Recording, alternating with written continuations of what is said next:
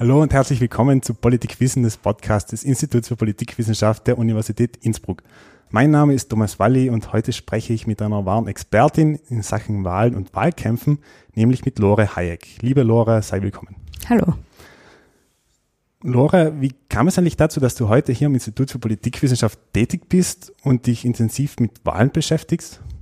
Ja, ich habe äh, schon von Anfang an in Innsbruck studiert, äh, habe nach meinem Magister noch einen Master in London an der London School of Economics angehängt und bin 2009 ans Institut für Politikwissenschaft zurückgekehrt im Rahmen der österreichischen nationalen Wahlstudie und habe dort zwischen 2009 und 2016 an meiner Dissertation gearbeitet. Und meine Dissertation äh, hat sich in erster Linie mit Wahlplakaten beschäftigt, mit Wahlkämpfen in Österreich seit 1945 äh, und insofern kenne ich mich in, bei Wahlkämpfen der Zweiten Republik doch relativ gut aus. Dann legen wir auch gleich los mit dem Thema Wahlen und Wahlkämpfe. Die Wahlen 2019 sind geschlagen, wieder einmal. Am 29. September 2019 konnten die Österreicherinnen und Österreicher neue, ein neues Parlament wählen, einen neuen Nationalrat wählen. Äh, dies war ja nötig, nachdem die türkis-blaue Koalition an Ibiza äh, gescheitert ist. Die ÖVP konnte zulegen, kam auf 37,5 Prozent der Stimmen.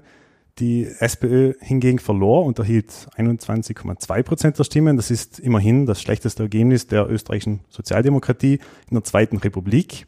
Die FPÖ musste nach mehreren Korruptionsskandalen fast 10 Prozent der Stimmen einbußen und kam auf 16,2 Prozent. Neos ähm, hatten ein kleines Plus und erhielten 8,1 Prozent der Stimmen. Und die Grünen feierten ein Comeback und zogen mit 13,9 Prozent der Stimmen wiederum in den Nationalrat ein, nachdem sie ja 2017 äh, nicht den Sprung ins Parlament geschafft haben. Die Liste jetzt erreichte nicht die 4%-Hürde und ist demnach nicht äh, im neuen Nationalrat vertreten. Eines vorweg, überrascht dich dieses Ergebnis? Ja, mich hat das Ergebnis schon überrascht, äh, weil es doch sehr stark abgewichen ist von dem, was man in Umfragen äh, in den Wochen davor gesehen hat. Vor allem hat mich überrascht, dass die ÖVP doch so deutlich äh, gewonnen und die, und die FPÖ so deutlich verloren hat. Äh, und auch die Grünen hätte ich natürlich wieder im Parlament gesehen, aber nicht mit so einem, so, so einem starken Ergebnis. Du hast bereits gesagt, dass die ÖVP sehr gut abgeschnitten hat, äh, besser als erwartet.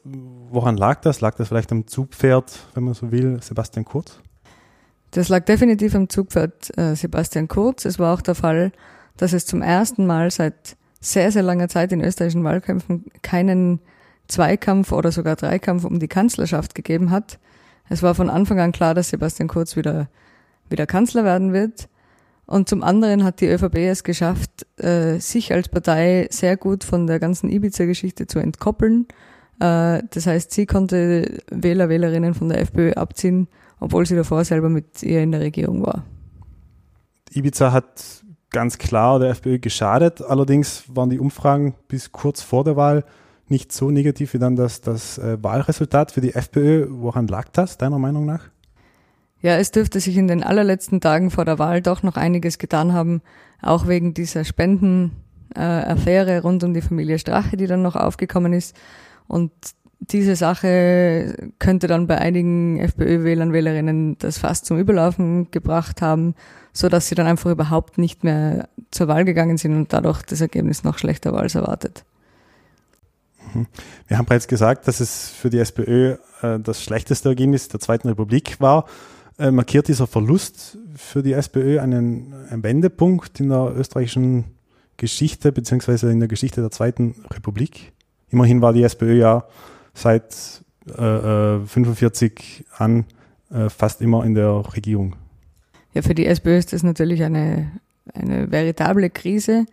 Da ist sie allerdings nicht allein. Das ist im Moment ein Problem für sozialdemokratische Parteien in mehreren europäischen Ländern, siehe auch in, in Deutschland.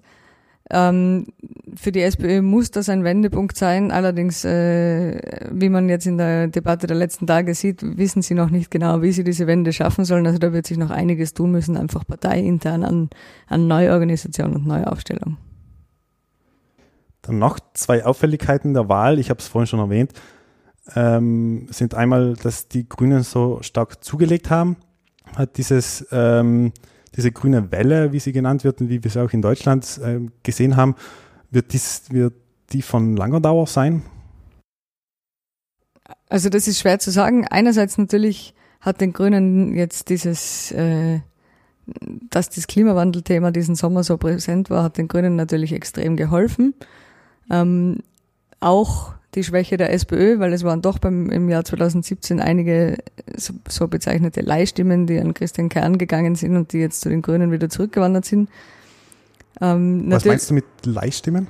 Äh, mit Leihstimmen meine ich, dass äh, Leute damals äh, Sebastian Kurz oder HC Strache als Kanzler verhindern wollten und damit Christian Kern und die SPÖ gewählt haben, äh, die vielleicht sonst die Grünen gewählt hätten, wenn es nicht diese Zuspitzung gegeben hätte und die jetzt eben wieder zu den Grünen zurückgekommen sind, sehr, sehr starke Wählerstrombewegungen von SPÖ zu den Grünen zwischen 2017 und 2019.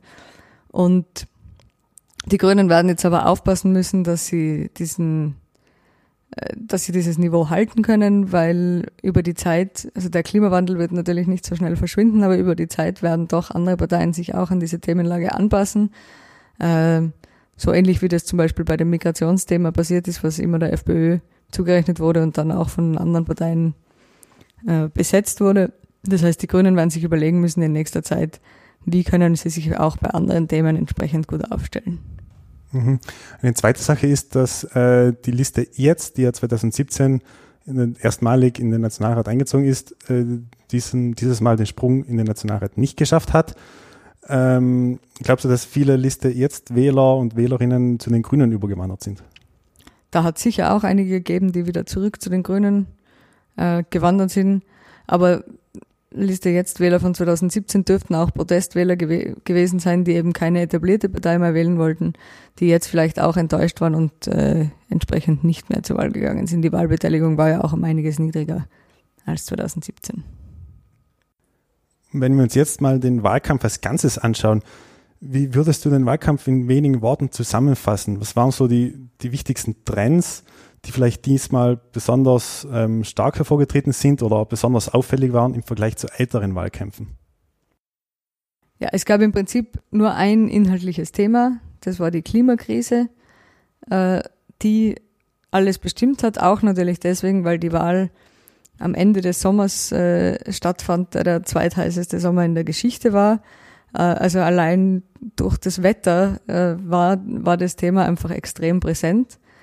Ähm, und ansonsten hat eigentlich keine Partei es geschafft, ein inhaltliches Thema aufzuziehen. Es war sehr viel hin und her, Hickhack über größere und kleine Skandale, über Korruption, über, über Parteienfinanzierung und so weiter. Äh, das natürlich wichtige Themen sind im politischen Prozess, die aber jetzt für die Wähler und Wählerinnen nicht unbedingt die Dinge sind, die für sie in ihrem täglichen Leben entscheidend sind. Welche Partei hat deiner Meinung nach den besten Wahlkampf geliefert? Also sicher die Grünen, wenn man, wenn man bedenkt, dass die ja mit sehr geringen finanziellen Mitteln ausgestattet waren. Also da hat man gesehen, Not macht erfinderisch, wie man eben mit, äh, mit kleinem Budget und, und innovativen Methoden doch äh, viele Leute erreichen kann, vor allem auch online. Und natürlich die ÖVP, weil die ÖVP hat im Moment, und das ist mit weitem Abstand in Österreich einfach die professionellste, äh, den professionellsten Kommunikationsapparat von allen politischen Parteien. Und das sieht man einfach auch an der Art, wie die Plakate gemacht sind, wie die Kampagne grundsätzlich gestaltet ist, dass das extrem professionell gemacht ist. Woran sieht man das? Ja, zum Beispiel die Plakate, wie Sebastian Kurz dargestellt war, immer umringt von Menschen als äh, als volksnaher Kanzler dargestellt. Die Art und Weise, wie die Fotografien äh, ausgewählt waren, ist jetzt in einem Podcast ohne Bilder ein bisschen schwer zu erklären. Aber Wir können es uns vorstellen. das ist, ähm, das ist eine einfach eine sehr professionelle Umsetzung, aus der, die man aus der Werbung, aus der kommerziellen Werbung auch entsprechend kennt. Glaubst du auch, dass der Trend bei den anderen Parteien in diese Richtung geht?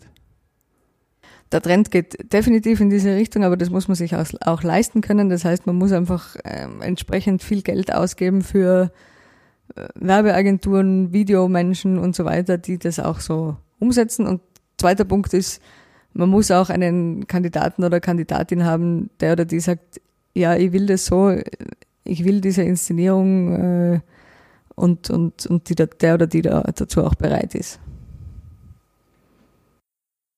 Kommen wir jetzt zu einem etwas allgemeineren Thema, und zwar Wahlkämpfe und Österreich ähm, der letzten 50 oder 60 Jahre. Du schreibst in deiner Monographie Design politischer Parteien, dass es so drei große Trends gibt, wenn man sich Wahlkämpfe in Österreich anschaut.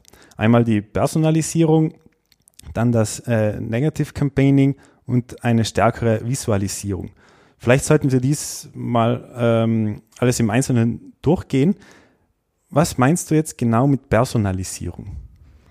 Ja, der Personalisierungstrend äh, beschreibt eine Entwicklung, dass grundsätzlich in Wahlkämpfen, aber allgemein in der politischen Kommunikation, dass der Fokus auf Personen wichtiger wird als der Fokus einerseits auf Themen, auf inhaltliche Themen und andererseits auf Parteien als gesamte Organisationen.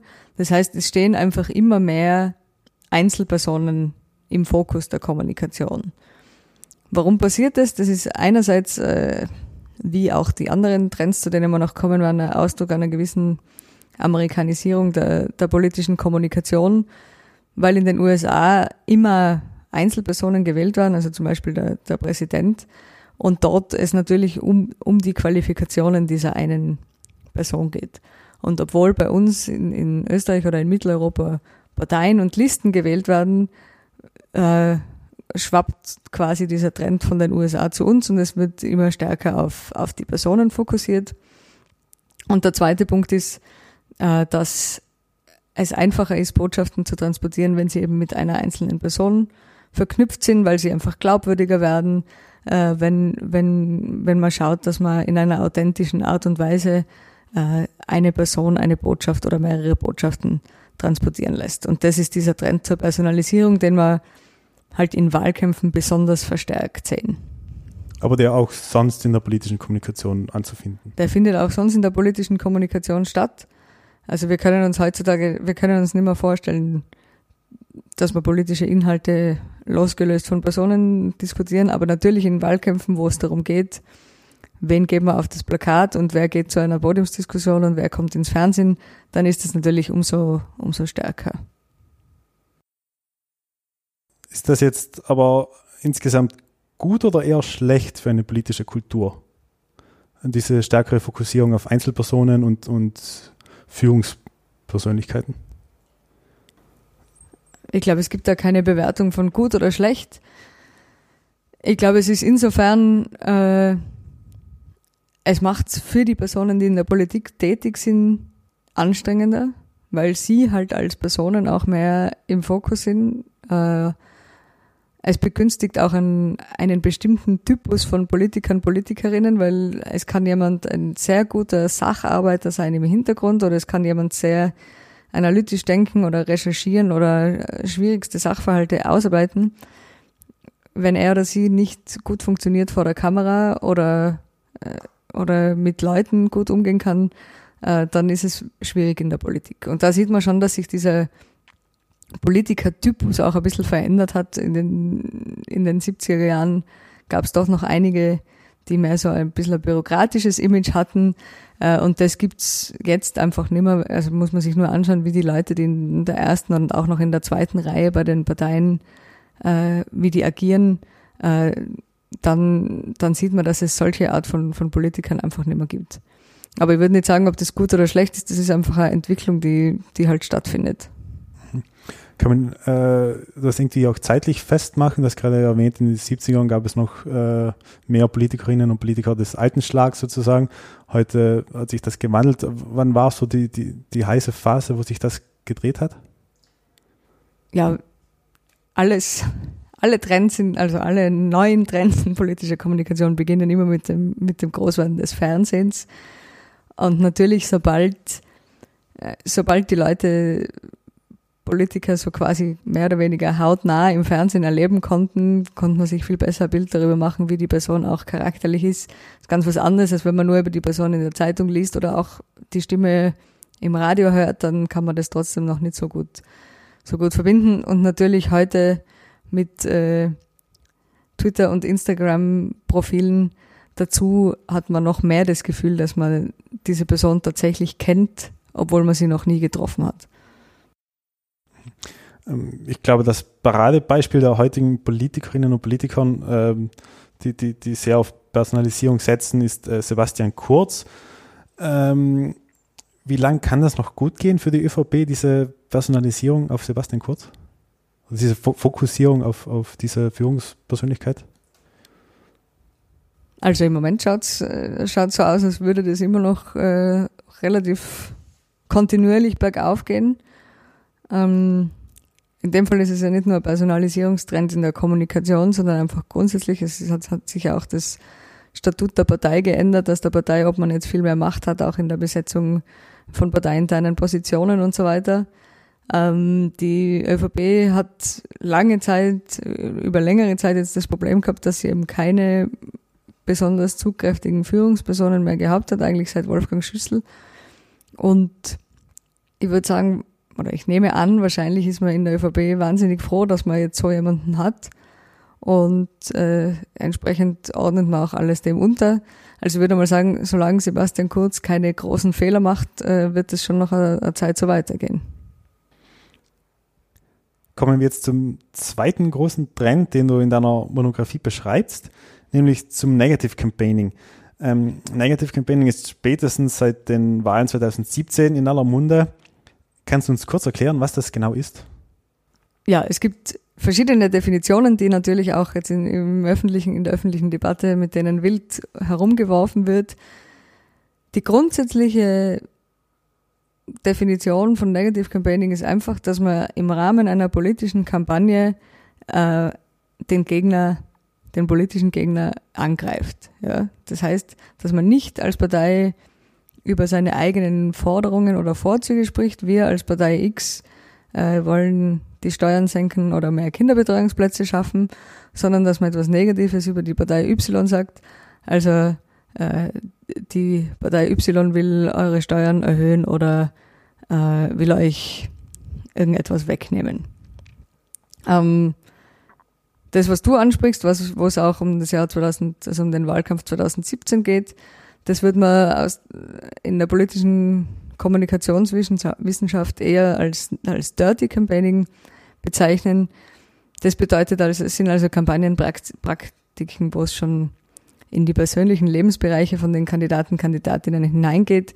Das heißt, wo auch die, die Charaktereigenschaften von den Kandidaten negativ dargestellt äh, werden. Ich erinnere da nur an Christian Kerns Darstellung als Prinzessin, äh, wo man eben, wo von ÖVP-Seite so suggeriert wurde, ja, der haltet nichts aus und äh, der ist quasi so weiblich in seinen, in, in seinen Umgangsformen.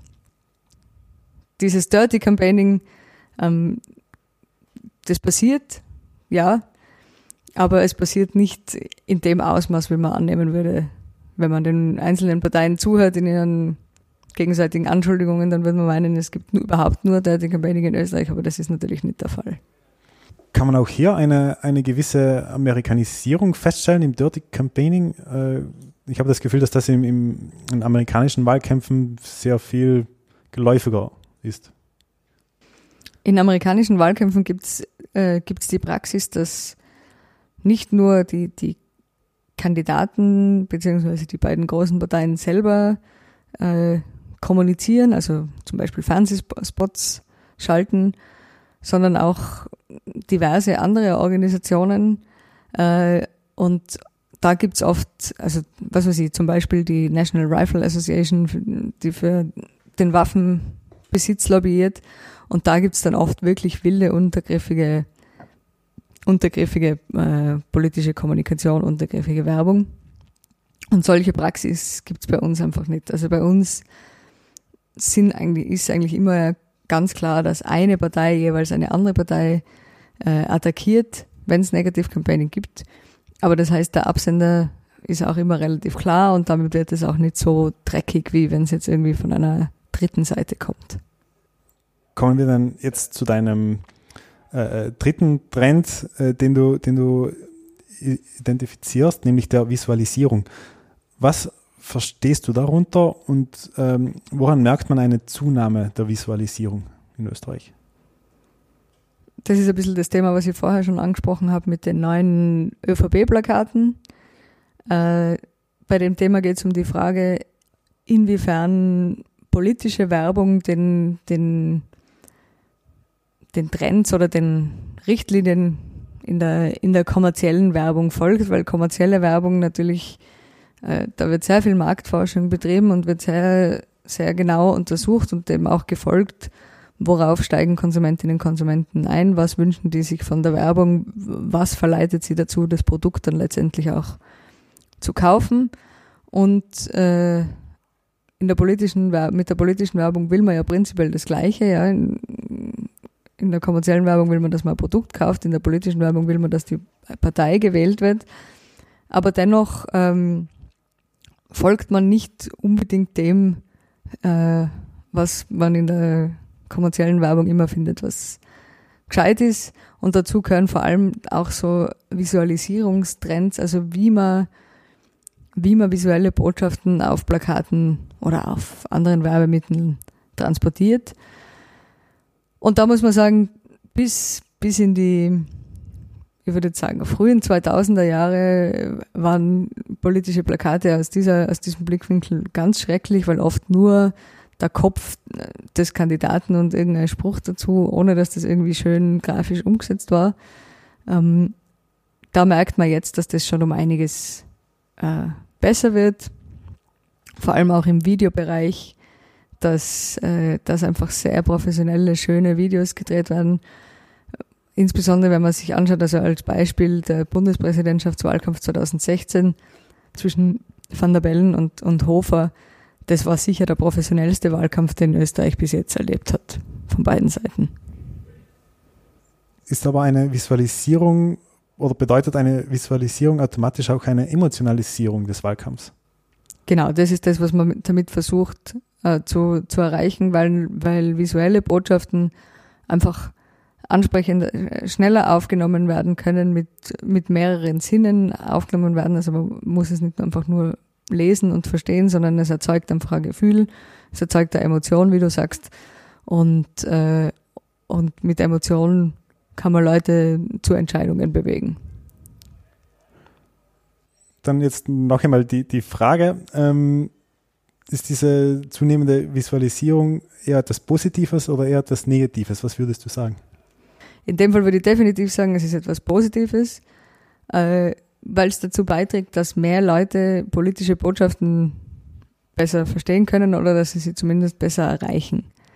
Wenn ich äh, mir Plakate aus den 1920er Jahren zum Beispiel anschaue, dann sind es riesige Textwüsten, äh, teilweise auch gar nicht so einfach geschrieben. Wenn ich mir denke, dass damals noch relativ viele Leute auch gar nicht lesen und schreiben haben können, erreicht so etwas natürlich nur einen sehr kleinen Teil der Bevölkerung.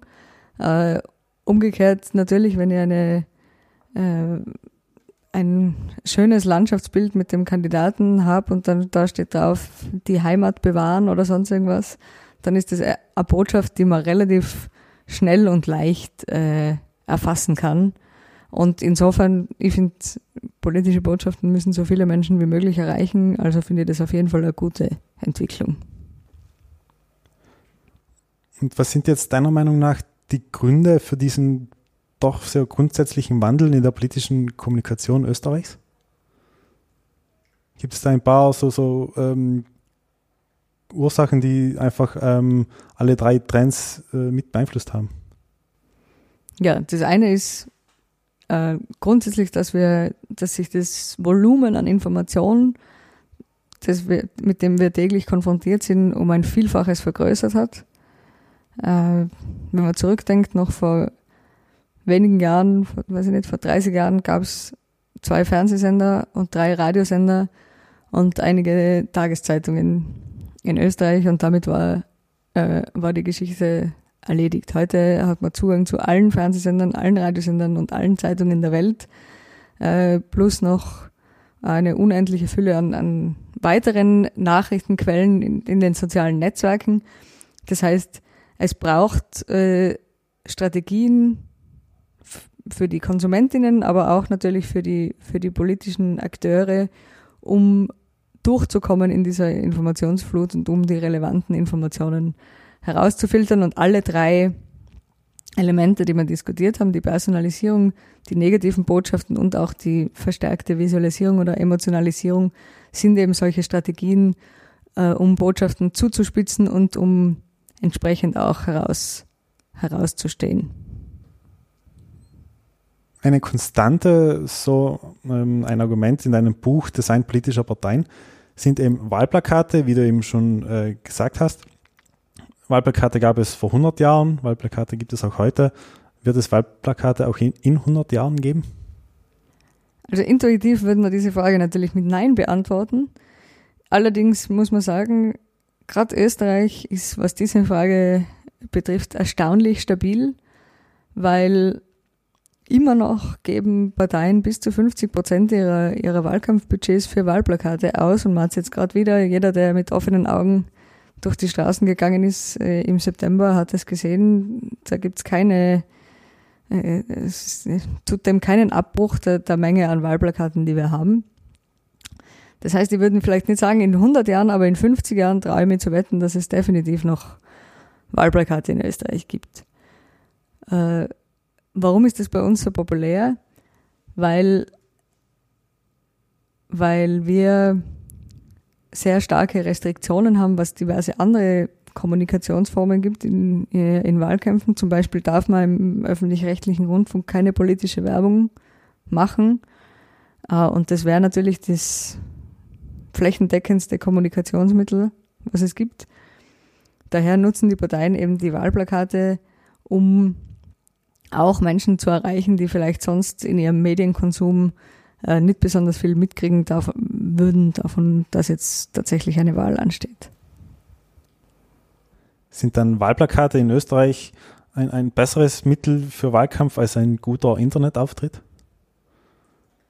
Es hat ein bisschen eine unterschiedliche Funktion. Also mein, mein Lieblingsvergleich für Wahlplakate ist Weihnachtsbeleuchtung, äh, wo ich sage, egal in, in welcher Parallelwelt man vielleicht lebt oder wie, wie wenig man sich mit, sage jetzt mal, dem Kalender auseinandersetzen will, äh, irgendwann Mitte, Ende November wird die Weihnachtsbeleuchtung aufgehängt und dann kann man davon ausgehen, dass jetzt bald einmal Weihnachten ist und genauso ist es äh, bei Wahlplakaten auch. Wenn die stehen, dann weiß ich, irgendwas wird da jetzt demnächst passieren.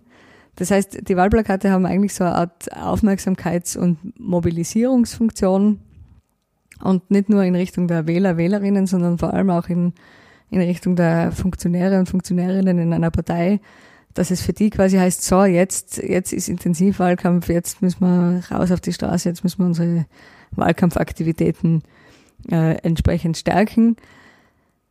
Es wird aber niemand aufgrund eines einzelnen Wahlplakats sich entscheiden, eine Partei zu wählen. Das ist auch nicht die Funktion, die Wahlplakate haben. Es wird vielleicht, es ist vielleicht in der Vergangenheit hin und wieder vorkommen, dass sich Leute aufgrund von, eines, von einem Wahlplakat entschieden haben, eine Partei nicht zu wählen.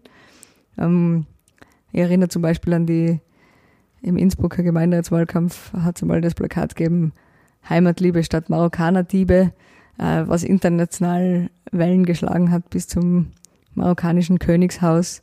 Und was, wo dann vielleicht einige Leute sich gedacht haben, sie wollen die, die Innsbrucker FPÖ in, diesem in dieser Wahl nicht wählen. Aber die Überzeugungskraft von Wahlplakaten ist bis auf solche Einzelbeispiele doch eher gering. Dem gegenüber der ein, ein guter Internetauftritt, was, was hat der für eine Funktion? Ja, das ist natürlich unerlässlich äh, mittlerweile.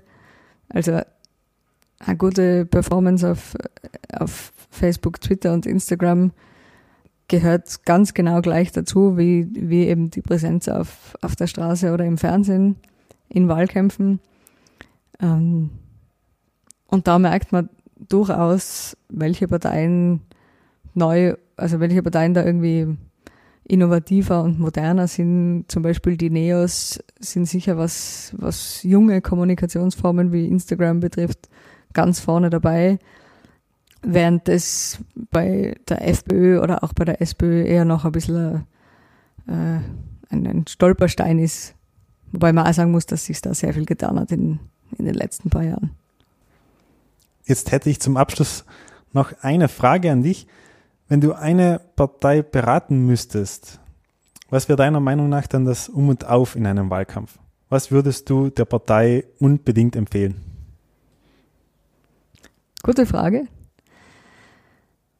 In der Wahlkampfplanung würde ich der Partei auf jeden Fall empfehlen, und da spreche ich jetzt auch vielleicht für ein bisschen für uns als, als Profession, ähm, sich auf Daten zu stützen. Ja, es gibt für jede Partei, es ist für jede Partei eigentlich relativ klar, wer sind, wer sind ihre Zielgruppen, wer sind ihre Potenziale, äh, wo wohnen die, welches Geschlecht haben die, was arbeiten die.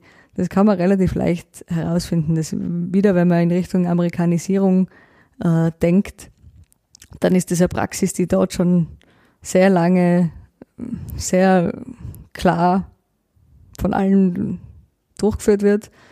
Aber bei uns hat man da immer noch das Gefühl, ähm, dass wenig mit wissenschaftlichen Daten gearbeitet wird, was die Planung von Wahlkämpfen betrifft.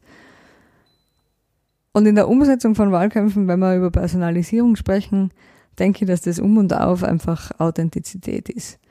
Also es ist, es, es gibt immer, wenn man sich erinnert an verschiedene Wahlkämpfe, gibt es immer wieder Beispiele davon, dass man jemanden äh, versucht hat, eine Rolle umzuhängen, die, die der oder die nicht ausfüllen hat können oder wollen.